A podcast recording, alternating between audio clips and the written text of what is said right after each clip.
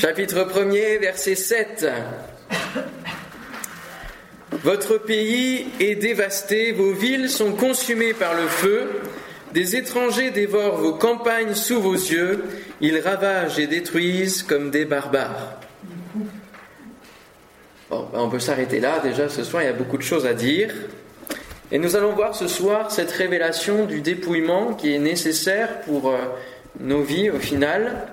On a besoin dans notre vie chrétienne de parfois passer par certains dépouillements, enlever certaines choses qui se sont accumulées euh, et qui peut-être prennent la place euh, par rapport à, à Jésus, que ce soit dans notre temps, que ce soit dans notre euh, manière de gérer le temps, de l'utiliser, que ce soit dans les dons dont je parlais tout à l'heure, dans notre relation au monde et notre relation avec Dieu. Il y a plein de choses qui peuvent s'accumuler. Parfois, il y a besoin de dépouiller et de refaire de la place. Mais ici, lorsqu'on lit le verset, euh, c'est pas forcément euh, de cela dont on parle. C'est que là, le pays est dépouillé parce que les ennemis sont dans la place, ont envahi le pays d'Israël. Votre pays est dévasté, vos villes sont consumées par le feu. Des étrangers dévorent vos campagnes sous vos yeux, ils ravagent et détruisent. Alors en fait, ce soir, nous allons rentrer dans euh, les chapitres qui sont intitulés l'Apocalypse d'Ésaïe. Et euh, cela démarre au chapitre 24, où nous avons en fait non plus seulement des jugements euh, qui sont sur des contrées, sur des villes bien précises. Euh, vous avez une prophétie contre Édom, par exemple, contre l'Égypte, contre l'Éthiopie, qui reviennent régulièrement, contre Moab, contre Damas, etc. À partir du chapitre 24, c'est différent. Parce que là, c'est une prophétie qui est universelle.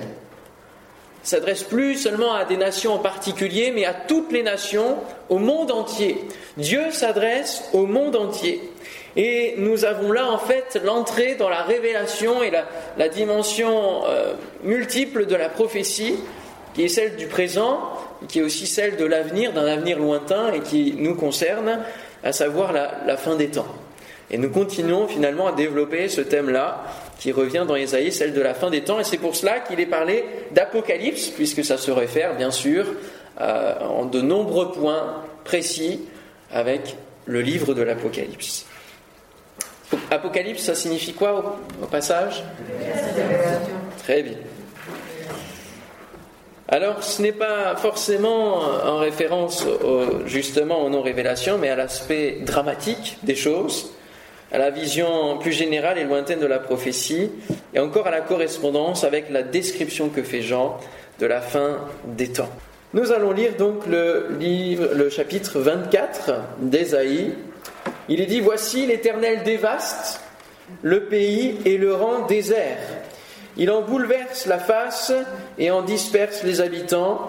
Il en est du sacrificateur comme du peuple, du maître comme du serviteur, de la maîtresse comme de la servante du vendeur comme de l'acheteur, du prêteur comme de l'emprunteur, du créancier comme du débiteur. Le pied est dévasté, livré au pillage, car l'Éternel l'a décrété. Le pays est triste, épuisé, les habitants sont abattus, languissants, les chefs du peuple sont sans force, le pays était profané par ses habitants, car ils transgressaient les lois, violaient les ordonnances, il rompait l'alliance éternelle. C'est pourquoi la malédiction dévore le pays et ses habitants portent la peine de leurs crimes, en toute logique. C'est pourquoi les habitants du pays sont consumés et il n'en reste qu'un petit nombre. Le mou est triste, la vigne est flétrie. Tous ceux qui avaient le cœur joyeux soupirent. La joie des tambourins a cessé. La gaieté bruyante a pris fin. La joie de la harpe cessé. On ne boit plus de vin en chantant, les liqueurs fortes sont amères aux buveurs, la ville déserte est en ruine, toutes les maisons sont fermées, on n'y rentre plus. On crie dans les rues parce que le vin manque, toute réjouissance a disparu, l'allégresse est bannie du pays, la dévastation est restée dans la ville et les portes abattues sont en ruine. Car il en est dans le pays, au milieu des peuples, comme on secoue l'olivier, comme quand on grappille après la vendange, ils élèvent leur voix, ils poussent des cris d'allégresse des bords de la mer, ils célèbrent la majesté de l'Éternel. Glorifiez donc l'Éternel dans les lieux où brille la lumière, le nom de l'Éternel, Dieu d'Israël, dans les îles de la mer. De l'extrémité de la terre, nous entendons chanter gloire au juste. Mais moi, je dis, je suis perdu. Je suis perdu, malheur à moi. Les pillards pillent et les pillards s'acharnent au pillage. La terreur, la fosse et le filet sont sur toi, habitant du pays. Celui qui fuit devant les cris de terreur tombe dans la fosse, et celui qui remonte de la fosse se prend au filet, car les écluses d'en haut s'ouvrent, et les fondements de la terre sont ébranlés. La terre est déchirée, la terre se brise, la terre chancelle. la terre chancelle comme un homme ivre, elle vacille comme une cabane, son péché pèse sur elle, elle tombe et ne se relève plus. En ce temps-là, l'Éternel châtira dans le ciel l'armée d'en haut, et sur la terre les rois de la terre. Ils seront assemblés captifs dans une prison, ils seront enfermés dans des cachots, et après un grand nombre de jours ils seront châtiés. La lune sera couverte de honte et le soleil de confusion, car l'Éternel des armées régnera sur la montagne de Sion et à Jérusalem, resplendissant de gloire en présence de ses anciens. Amen. Il était important pour moi de lire l'ensemble du chapitre pour bien comprendre qu'on rentre vraiment dans une description de la fin des temps, véritablement. Le péché nous ôte tout. Premièrement, la terre est dépouillée à cause de son péché, tout simplement. Il ne reste plus rien parce qu'il y a l'exécution du jugement. Lorsque nous sommes en Dieu mais que nous désobéissons avec récidive, il est parfois nécessaire de ressentir à nouveau cette honte d'une vie sans l'Esprit de Dieu, comme a pu le vivre David. Alors qu'il a commis son péché avec Bathsheba, il va réclamer ensuite la joie de son salut, parce qu'il n'y avait plus joie, comme on l'a lu. La joie disparaît. Quand on sait qu'on a fauté euh, et qu'on a été désagréable à Dieu, en fait, qu'on a fait souffrir son cœur qu'on l'a blessé, qu'on a blessé notre papa, notre père, eh bien nous ressentons cette honte, et cette honte de la nudité, cette révélation de la nudité que l'on voit dans Genèse. Après la chute, on en revient toujours au même point. Chapitre 3, verset 7. Les yeux de l'un et de l'autre s'ouvrirent. Ils connurent qu'ils étaient nus, ayant cousu des feuilles de figuier, ils s'enfirent des ceintures ils avaient honte. Une honte s'est appesantie sur eux. Comme le péché vient peser sur nos vies. Et lorsque nous rencontrons Dieu, nous faisons normalement tous cette expérience du péché qui s'en va comme un fardeau qui nous est ôté de nos épaules, n'est-ce pas? Il y a une légèreté au travers de la paix de Dieu que nous recevons tout cas, c'est ce que j'ai vécu à l'âge de 13 ans, ou lorsque j'ai compris avec euh, non pas seulement mon intelligence, mais mon cœur, ce que Jésus avait fait sur la croix pour moi, et que sa grâce pouvait être reçue, acceptée dans ma vie, il y a ensuite un état de paix, de légèreté, c'est comme si nos pieds pouvaient flotter. Hein il y a une légèreté qui est là, parce que la grâce de Dieu ôte le péché qui est un pesant fardeau. Et c'est pour cela que Jésus invite chacun d'entre nous dans Matthieu 11, 29 et dit Venez à moi, vous tous qui êtes fatigués, chargés, et je vous donnerai du repos. Alléluia. Venez déposer vos fardeaux. Et surtout, surtout, ne les reprenez pas. Ne repartez pas avec. Laissez-les à la croix. Combien de fois, alors que nous pouvons être chrétiens depuis tant et tant d'années, nous pouvons être chargés de fardeaux parce que nous voulons porter parfois l'épreuve par nous-mêmes en disant je vais m'en sortir, je vais supporter. Alors que Jésus a déjà porté à la croix toutes ces choses-là. Il suffit de s'abandonner.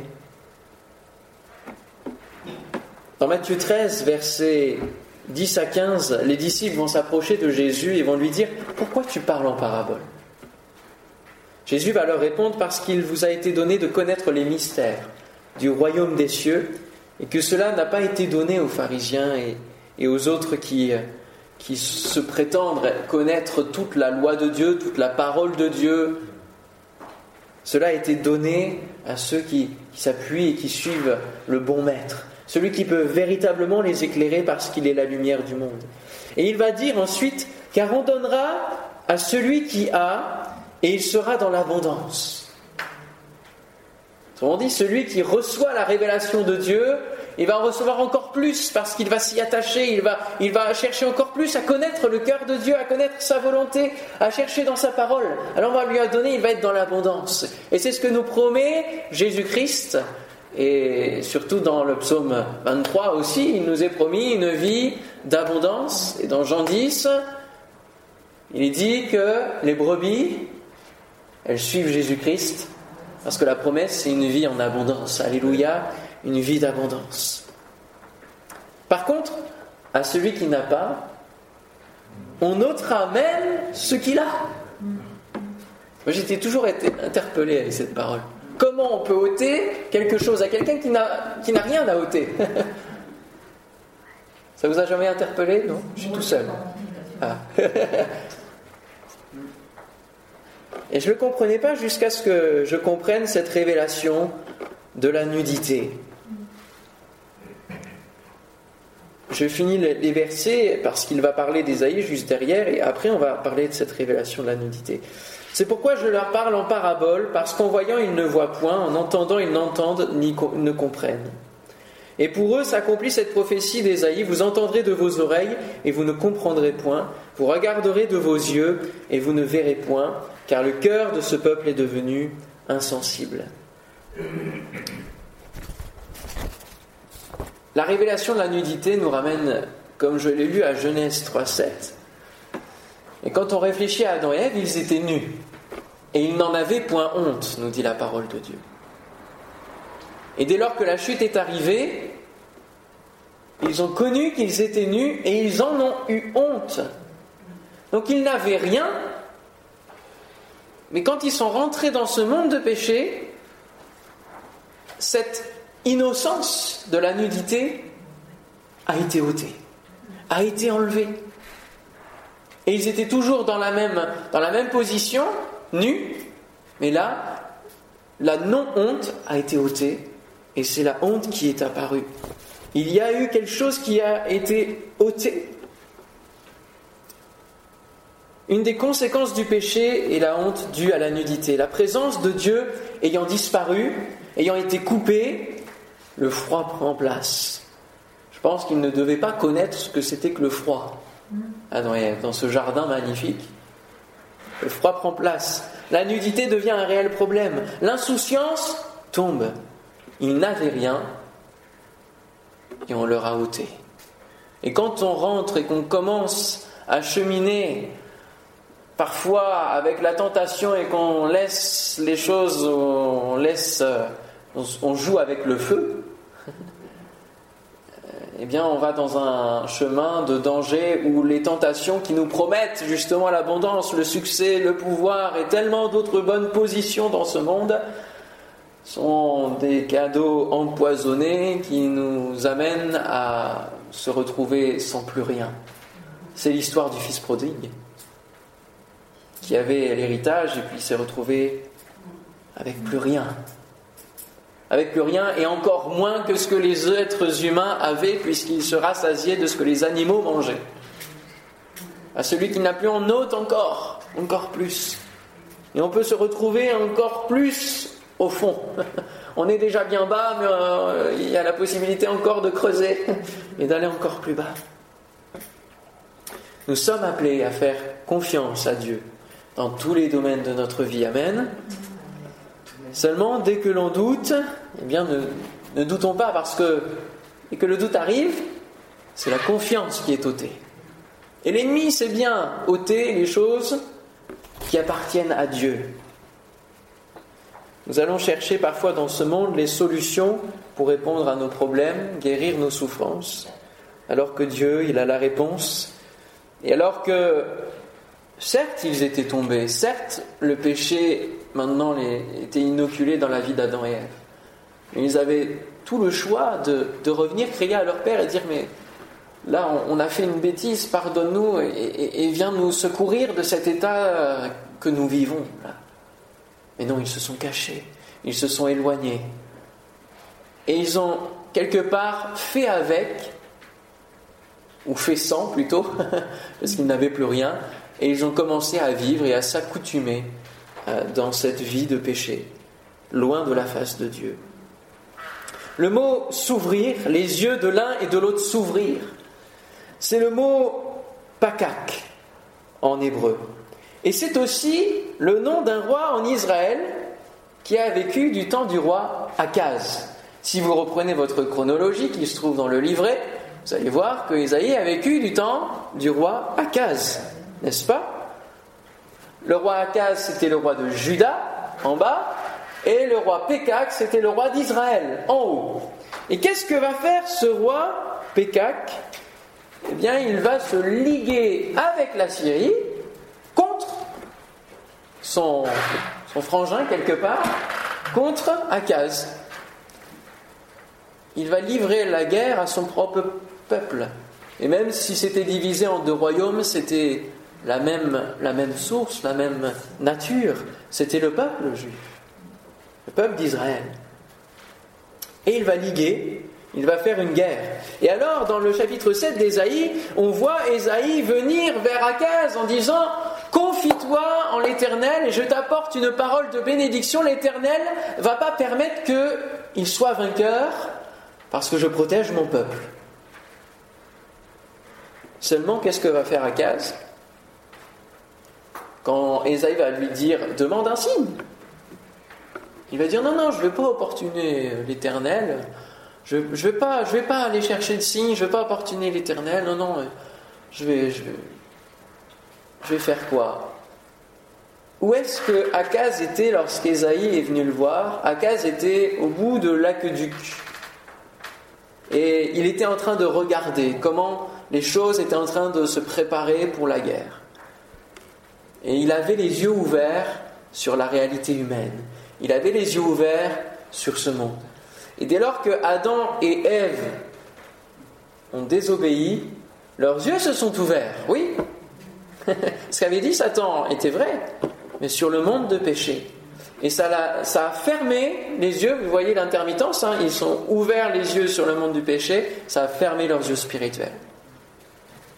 Et bien souvent, nous sommes dans ce combat-là, en fait, en tant que chrétiens, où nous ouvrons les yeux d'un côté et fermons les yeux de l'autre par intermittence. Et lorsque nous doutons, en fait, nous, laissons nos yeux s'ouvrir sur, sur les solutions que le monde peut apporter, comme Akaz au bout de l'aqueduc, qui va dire non, non, je vais laisser Dieu tranquille, il n'y a pas de problème, je peux gérer, je peux, je peux être là, et merci Esaïe pour la parole de bénédiction que tu me donnes, ça va m'aider. Mais j'en reste là. Alors qu'Esaïe va lui dire mais non, non, non, tu peux aller plus loin avec Dieu et laisser tes yeux s'ouvrir sur, sur le monde spirituel, sur Dieu, et demander un signe. Et je vous invite à lire Ésaïe chapitre 7, qui est un chapitre dont on connaît pas mal de paroles, puisqu'il est parlé d'une prophétie concernant Jésus. Ésaïe chapitre 7, verset 1er, il arriva du temps d'Akaz, fils de Jotam, fils d'Ozias, roi de Juda, que Retzin, roi de Syrie, monta avec Pékak, fils de Rémalia. Et Pékak, lui, c'est celui qui ouvre, qui, a les yeux ouverts sur, sur aussi le, monde. Contre Jérusalem pour l'assiéger, mais il ne put l'assiéger. On va dire à la maison de David, les Syriens sont campés en Éphraïm, et le cœur d'Akaz et le cœur de son peuple furent agités, comme les arbres de la forêt sont agités par le vent. Combien de fois, lorsque nous sommes dans le début d'une épreuve, lorsqu'il y a quelque chose qui se prépare devant nous, nous pouvons être agités, ballottés, parce que c'est difficile, et, Dieu n'accuse pas cela, hein. c'est normal, on est des êtres humains, et ça peut tanguer, d'accord? Alors l'Éternel dit à Esaïe, va à la rencontre d'Akaz, toi et Shear Jacoum, ton fils. Ce qui signifie quoi? Cher Jacob, un reste va subsister, un résidu restera. Donc c'est vraiment la, promesse de la délivrance de, cette partie de consolation. Vers l'extrémité de l'aqueduc de l'étang supérieur, sur la route du champ du Foulon. Et dis-lui, sois tranquille, ne crains rien, et que ton cœur ne s'alarme pas. Devant ces deux bouts de tison fumant, j'aime beaucoup comment Dieu décrit nos ennemis, n'est-ce pas? Deux bouts de tison fumant. Devant la colère de Rétsin et de la Syrie et du fils de Rémalia, de ce que la Syrie médite, du mal contre toi, de ce qu'Éphraïm et le fils de Rémalia disent. Montons contre Judas, assiégeons la ville et battons-la en brèche, et proclamons-y pour roi le fils de Tabel.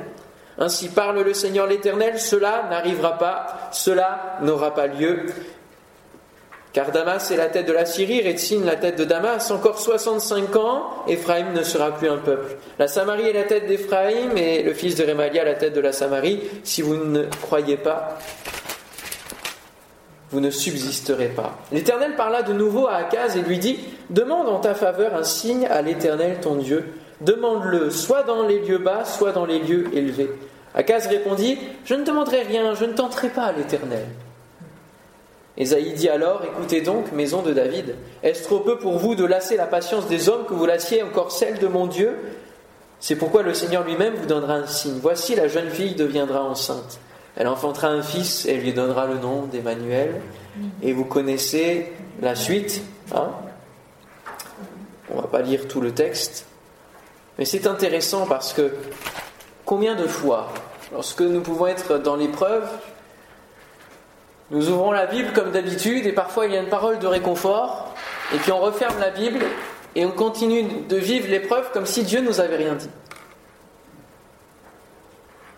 Et en fait, cette parole d'encouragement est juste le, début de, ce que nous devons découvrir et rechercher au cœur même de l'épreuve en disant Seigneur, je veux m'attacher à toi, je sens que cette épreuve-là, c'est sûrement pour que je dépende encore plus de toi. Aussi, cette promesse, je vais m'y accrocher, je vais y croire, et je vais avancer dans une autre mentalité pour traverser cette épreuve. Lorsque ma maman ici présente a eu l'annonce du cancer, le médecin lui disait Mais vous avez bien compris ce que je vous ai dit, madame? Parce qu'elle était dans une paix, et elle avait reçu une parole sur laquelle elle s'est accrochée, elle a marché. Cette maladie n'est pas la mort. Ben voilà. Maintenant, je sais l'objectif de l'épreuve. Je vais la traverser sur ta parole, dans cette confiance aveugle ou totale en Dieu. Amen. Amen. Ça n'enlève pas les souffrances. Ça n'enlève pas forcément les, douleurs, les, les, effets secondaires, etc. Mais Dieu a sa main et on sait que Dieu tient notre vie. Alléluia. Et ça, ça fait la différence. Ça change tout. Et ça permet d'aller encore plus loin et d'encourager au cœur même de notre épreuve, de notre propre épreuve, de dire je passe par là, sois encouragé, on est fort dans notre Seigneur. Alléluia. Parce que le problème de Pécac, c'est qu'il peut faire le fanfaron, il peut dire Moi j'ai les yeux ouverts, comme son prénom l'indique. En faisant cette guerre-là, il se confronte non pas à Jérusalem, mais il se confronte à Dieu. Et le problème, c'est qu'en ayant ses yeux ouverts là sur le monde, il va se retrouver avec toutes les villes de son royaume prises par son coéquipier, l'Assyrien, qui va non pas seulement prendre les villes, mais qui va déporter les habitants. Et ça va être l'amorçage de la chute du royaume du nord d'Israël. Le problème, c'est que Dieu veut protéger Akaz, mais Akaz ne va pas plus se préoccuper de Dieu, comme je l'ai dit. Et il va falloir que Dieu s'occupe aussi d'Akaz en disant Mais euh, il va falloir aussi que je te corrige parce que tu, n'as pas pris en considération ma parole à sa juste valeur. Tu n'as pas voulu me tenter. Mais quand Dieu nous dit demande-moi un signe, quand Dieu nous invite à la prière, quand il nous invite à jeûner et prier, quand c'est lui qui nous lance cette invitation, c'est important de considérer cela. Dans notre cœur, on sent pressant le jeûne, la prière. Allons-y, allons-y. Euh, il y a peu, j'étais, euh, je me suis réveillé le matin pour aller euh, simplement aux toilettes et, et, en revenant pour me coucher, j'ai senti que Dieu me demandait de prier. C'était le dimanche matin et j'allais prêcher et je sentais que Dieu. Voilà, si tu priais maintenant. Et puis bon, hein, les yeux appesantis et bon, je, vais me lever un peu plus tôt. Et puis je me rendors. puis je me réveille. Là tout de suite, tu n'as pas pu prier. Tu n'as pas pu rester à veiller et prier au moins une heure avec moi. Ce verset tout de suite retentit dans mon cœur. Seigneur, pardonne-moi. Pardonne-moi, j'ai loupé une occasion d'être béni par toi, d'avoir un cœur à cœur avec toi, de recevoir des choses qui pouvaient bénir le peuple. Alors j'ai pris le temps qui me restait, mais ce n'était plus pareil, parce que je vais louper un temps qui était avec Dieu. Et quand euh, Jésus pose ses regards spirituels sur la ville de Jérusalem, il va dire, tu n'as pas connu le temps où tu as été visité. Tu n'as pas connu ce temps-là. Et combien de fois, alors que nous avons les yeux fixés sur les réalités humaines de notre épreuve, sur, parce qu'on parce qu'on est, on est humain, mais on a des doutes, etc., et, qu'on n'est pas assez vers Dieu, on loupe des occasions d'être béni. On loupe des occasions de visitation. Et parfois, l'Église appesantie, les yeux appesantis, pas assez éveillés, peut louper aussi des occasions de bénédiction spirituelle. Et en tant que serviteur, on peut aussi louper des occasions pour la conduite des églises. Ça peut arriver. Et on s'en mord les doigts. Seigneur, pardonne-nous, pardonne-nous nos manquements. Dieu ne peut pas faire autre chose que de tenir sa parole, à savoir protéger, mais d'annoncer le signe qui correspond à la considération de la venue de Christ. Et il va dire au travers de cette prophétie qui concerne Akaz, il va dire à ce monde et il va dire au, peuple Israël, mais en fait, c'est Jésus dont il est question, semblable à celui dont on détourne le visage. Nous l'avons dédaigné, nous n'avons fait de lui aucun cas. Nous avons détourné nos yeux spirituels, nous n'avons pas vu l'accomplissement des promesses.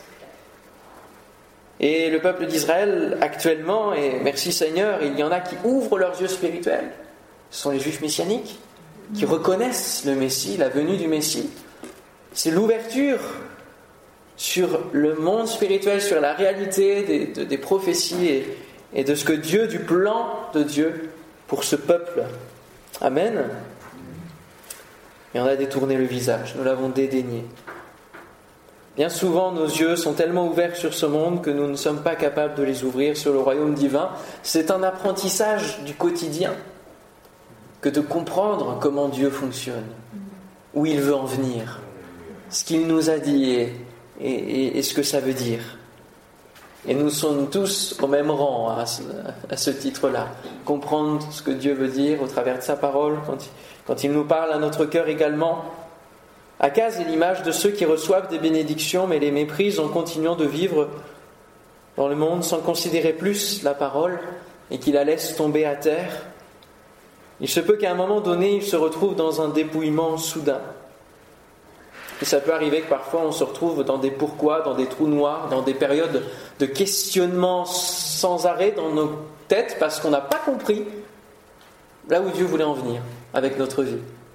Je me souviens que lorsque j'étais euh, à Bordeaux en stage, à Pauillac, moi je me voyais rester au moins cinq années pour développer le travail, redynamiser une église qui n'avait pas eu de pasteur depuis mon année de naissance, c'est-à-dire 21 ans sans pasteur.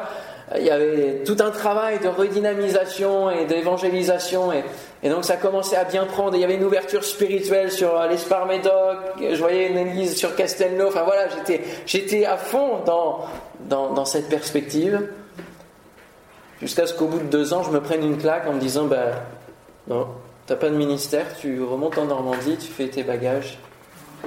Et là, wow Prends-toi ça dans la tête. J'ai rien compris. Mais quand je vous parlais que j'avais pleuré dans la voiture en redescendant sur Bordeaux, c'était le mois de décembre qui précédait. Je ne comprenais pas non plus à ce moment-là. Mais il y avait une préparation du cœur. Pour m'amener petit à petit au travers des questions, et je, peux vous dire que c'est jour et nuit, où on se dit, mais tu n'as rien compris à ce que Dieu t'avait dit, tu as cru comprendre des choses, mais c'était, tu t'es planté sur toute la ligne, c'est la honte, c'est le dépouillement, c'est un dépouillement nécessaire pour nous rapprocher et nous rendre plus attentifs, pour que notre oreille soit plus aiguisée à la véritable écoute de Dieu. Et surtout, à cultiver une dépendance. Vous savez ce que ça veut dire dépendre? Vous voyez l'image du cep et du sarment? Il n'y a pas de détachement possible. C'est l'un dans l'autre. Pour qu'il y ait de la vie, pour qu'il y ait une continuité, pour que la sève continue de couler, pour que les fruits apparaissent, pour que les fruits de notre vie apparaissent. Si on se détache, s'il n'y a pas de dépendance, il n'y a rien qui peut sortir. Rien qui peut sortir. C'est inutile. Et alors, pour finir l'histoire, j'ai eu trois mois de questionnement jusqu'à fin mai où j'ai dit Seigneur, si c'est toi qui m'as appelé, c'est toi qui rouvriras la porte. Et je veux plus me soucier de cette partie-là. Et à partir de ce moment-là où j'ai tout remis, où je suis revenu à une dépendance totale de ma vie à Dieu, à partir de ce moment-là, la paix du cœur est revenue. J'ai pu cheminer et Dieu a rouvert les portes le mois d'après, dans les concours de circonstances qui lui appartiennent à lui, et le plan de Dieu continuait de se dérouler. Et avec le recul, on comprend que ce qui était une claque injuste à mes yeux à cette époque-là, et les chrétiens de Pauillac voulaient faire une pétition pour que je reste. Et moi-même, je disais, mais c'est pas grave, je vais quitter le mouvement et puis je vais faire, je vais monter mes églises, il n'y a pas de problème. Oh là là, que l'être humain peut vite s'énerver, n'est-ce pas? Peut vite se dire, oh, l'injustice, moi je vais la régler, ça va être vite fait. Non, abandonne-toi à ton Dieu qui, qui est bien au-dessus, qui a une vision beaucoup plus large des choses. Et, surtout, c'est lui qui, manie tout cela. Avec le recul, on comprend que cette claque-là, c'était pour dire Tu devais être à Paris il y a deux ans, parce que tu avais le choix entre Bordeaux et Paris. Tu as préféré aller à Bordeaux, bon, c'est bien, je t'ai fait connaître de bonnes choses, je t'ai béni, mais l'objectif, c'est Paris. Alors là, mon oreille était plus attentive, encore plus, et je disais Bon, d'accord, je vais aller sur Paris, mais ça me fait peur, mais je sais que je dois y aller. Et avec quel message Quel message tu me donnes pour cette vie? Jonas. Oula, qu'est-ce que ça veut dire? Et là encore, je comprends rien. Est-ce que je dois prêcher que et tourner autour de la ville de Paris en disant cette ville va être détruite dans trois jours? Et vous savez, on se, on se met des, des choses. Hein? Non, non, encore là, j'avais rien compris. Encore, et alors, un an, deux ans, trois ans. Je prêche pas sur Jonas, il n'y a rien qui se passe avec Jonas, jusqu'à ce que, jusqu'à ce que euh, une collègue de travail me dise Ah, il y a, une pièce de théâtre, je fais une pièce de théâtre, et euh, c'est sur Jonas, ça devrait t'intéresser. Et je, joue à la fois le rôle de Dieu et le rôle du diable. C'était une comédie à deux personnes, c'était très très intéressant. Une, relecture du livre de Jonas. Et à ce moment-là, depuis quelque temps, sur mon cœur, euh, commençait à s'émouvoir quelques sentiments pour une jeune fille que vous connaissez. Et que j'ai invitée à cette pièce de théâtre. Et puis, euh, chemin faisant, on a cheminé, n'est-ce pas? Jusqu'à ce que je découvre que la signification du, prénom Jonas. Vous savez ce que veut dire Jonas? Colombe. Et là, on se dit, mais oh là là, t'es tellement plus fort, tellement plus grand. C'est énorme, n'est-ce pas? Énorme, énorme. C'est fou. Et là, on se dit, bon, ok, je cherche plus à comprendre. Je suis ce que tu me dis. Autrement dit, j'obéis et je suis dépendant. Pas besoin forcément de tout comprendre, on le comprend avec le recul. Alléluia. Et parfois, il nous faut des claques. Juste des. Euh, je te remets dans, dans la ligne, tout simplement. Ça peut faire mal sur le moment, mais après, on comprend que c'était simplement la bénédiction de Dieu pour nous. Parce qu'il veut le meilleur pour nous. Amen. Alors j'avance maintenant encore sur ma prédication, là j'ai fait une longue parenthèse, mais ça, illustre quand même, euh, quelque part. Ésaïe 24, euh, versets 21-23, on l'a lu, en ce temps-là l'Éternel châtira dans le ciel l'armée d'en haut, et sur la terre les rois de la terre. Et là nous assistons au dépouillement du monde spirituel, parce que le monde spirituel, quand on ouvre les yeux sur le monde spirituel, il y a la partie divine, spectaculaire, grandiose, et puis il y a notre ennemi spirituel. Et la partie des ténèbres. Et ça aussi, ça compose le monde spirituel. Et nous lisons à divers endroits dans la parole de Dieu que euh, le diable est précipité. Il est précipité euh, euh, de haut en bas, forcément du ciel vers, vers la terre, surtout quand les disciples vont aller parler de Jésus. Jésus va avoir cette vision, mais il est parlé de sa position dans, dans, le ciel. Et vous savez que Paul parle de plusieurs ciels, hein, plusieurs cieux. Et donc, les ténèbres règnent aussi là. Il y a une guerre souvent dans le ciel. Pensez à Daniel lorsqu'il va jeûner et prier. Il va y avoir l'archange qui va venir se battre contre les puissances des ténèbres, contre les puissances qui représentent les autorités, le roi de Perse, les, rois de ce monde. Et il y a besoin à un moment donné que ce règne des ténèbres soit clos, qu'on mette, mette un terme à cela. Et c'est ce que nous allons vivre et voir se faire dans cette fin des temps. Et ce que nous lisons ici, je ne sais pas si vous l'avez saisi, mais on va l'expliciter. En ce temps-là, il est parlé donc euh, de la fin des temps. L'Éternel châtira dans le ciel l'armée d'en haut et sur la terre les rois de la terre. Ils seront assemblés captifs dans une prison. Ils seront enfermés dans des cachots. Et cela correspond à un texte d'Apocalypse qui dit que Satan sera enfermé pendant mille ans, c'est-à-dire le millénium, dans lequel nous allons régner avec Dieu pour ramener un état de paix, un état de justice sur cette terre, jusqu'à ce que, au bout des mille ans, le diable soit relâché pour retenter tous ceux qui seront nés pendant ces mille ans et qui est là une justice par rapport à, à la grâce et à l'acceptation de la grâce, ou le refus de cette grâce. Après un nombre de jours, ils seront châtiés, et là, ce sera le terme, où ils seront jetés dans les temps de feu. On en parlera demain de justement tout le feu, la géhenne. Qu'est-ce que ça veut dire la géhenne? Ça vient d'un lieu qui est à côté de Jérusalem, c'est super captivant, on verra ça demain matin.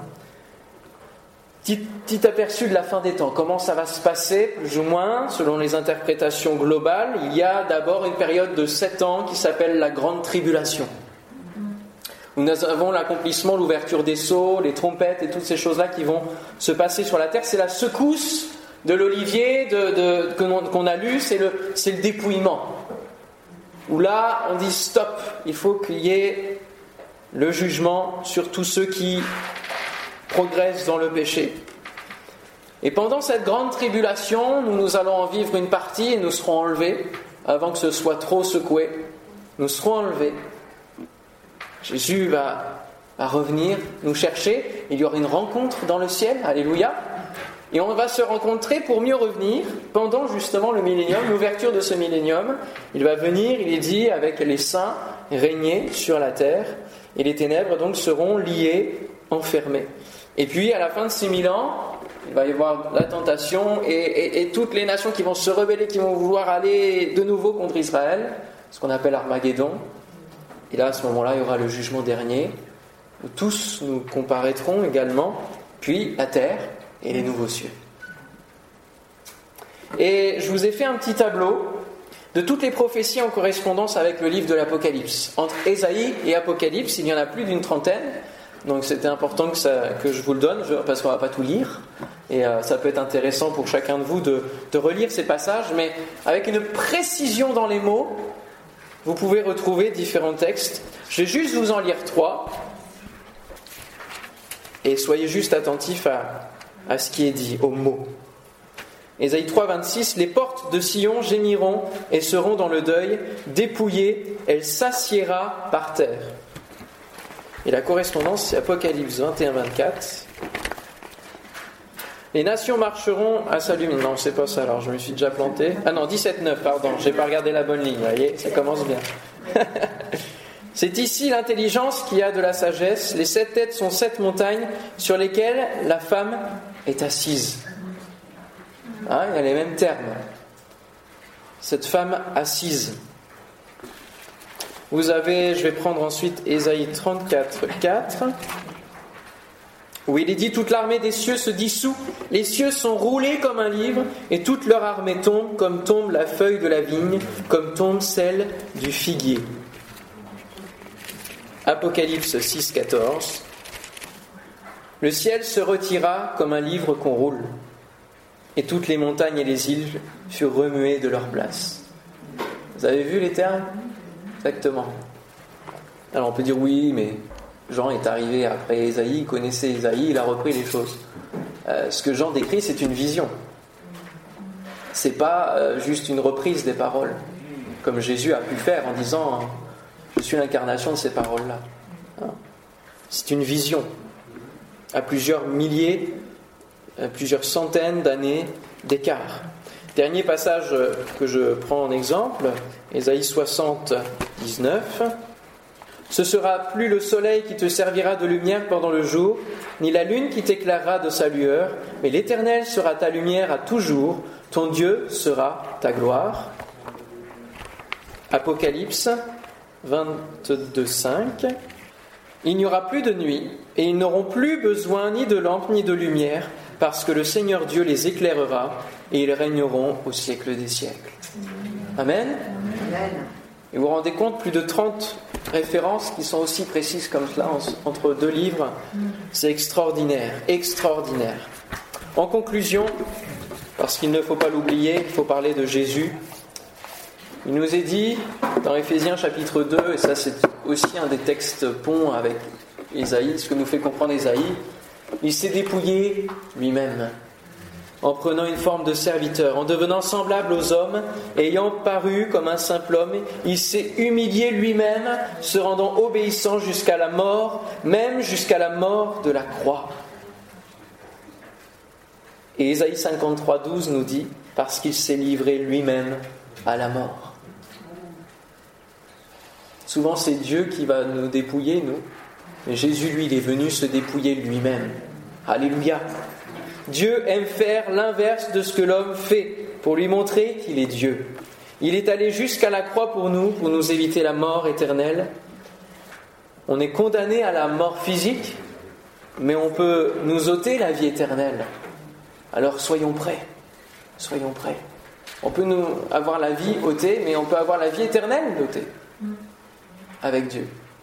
Et c'est important que nous puissions être prêts pour avoir cette vie éternelle. Alléluia. Et que les dépouillements de nos vies servent à nous rendre meilleurs, parfaits, à l'image de Dieu. Alléluia. Seigneur, que toute la gloire te revienne pour cette révélation du dépouillement. Oh, certes, c'est pas un sujet si sympathique que cela, ça, ça nous fait pas danser sur nos chaises, mais c'est nécessaire pour mieux te connaître, pour mieux te comprendre, pour être encore plus proche de toi, pour mieux te servir, pour mieux cerner et discerner quel est ton plan pour notre vie. Seigneur, s'il y en a qui sont en ce moment même dans des périodes de pourquoi, dans des périodes de troubles, dans des périodes de questionnement sans fin, Seigneur, je te prie, Seigneur, et je les invite ce soir à s'abandonner complètement à toi, à remettre toutes ces choses dans les mains divines du Père qui va pouvoir prendre en charge, réouvrir les bonnes portes, fermer celles qui sont des pièges de l'ennemi. Au nom de Jésus-Christ. Merci Seigneur d'éclairer tes enfants, de leur donner toute sagesse, toute intelligence, de les renouveler dans leur intelligence. Au nom de Jésus. Et que ta parole soit leur seul guide, leur seul point d'appui sur lequel ils vont pouvoir marcher et contre lesquels ils vont pouvoir éteindre les traits enflammés du malin. Ils viennent nous atteindre, nous faire douter, nous décourager. Seigneur, je te prie que la dépression puisse quitter maintenant au nom de Jésus-Christ. Et que vraiment l'élan de foi, tu puisses donner ta foi, Seigneur mon Dieu, dans les cœurs au nom de Jésus. La foi qui est la confiance, la foi qui est un synonyme de fidélité. Merci Seigneur. Et que nous soyons ces sarments attachés à ce cep si solide, bien ancré, bien enraciné. Dans le nom du Père, du Fils et de ton Esprit qui vient nous encourager encore ce soir au milieu de nous et en nous. Amen.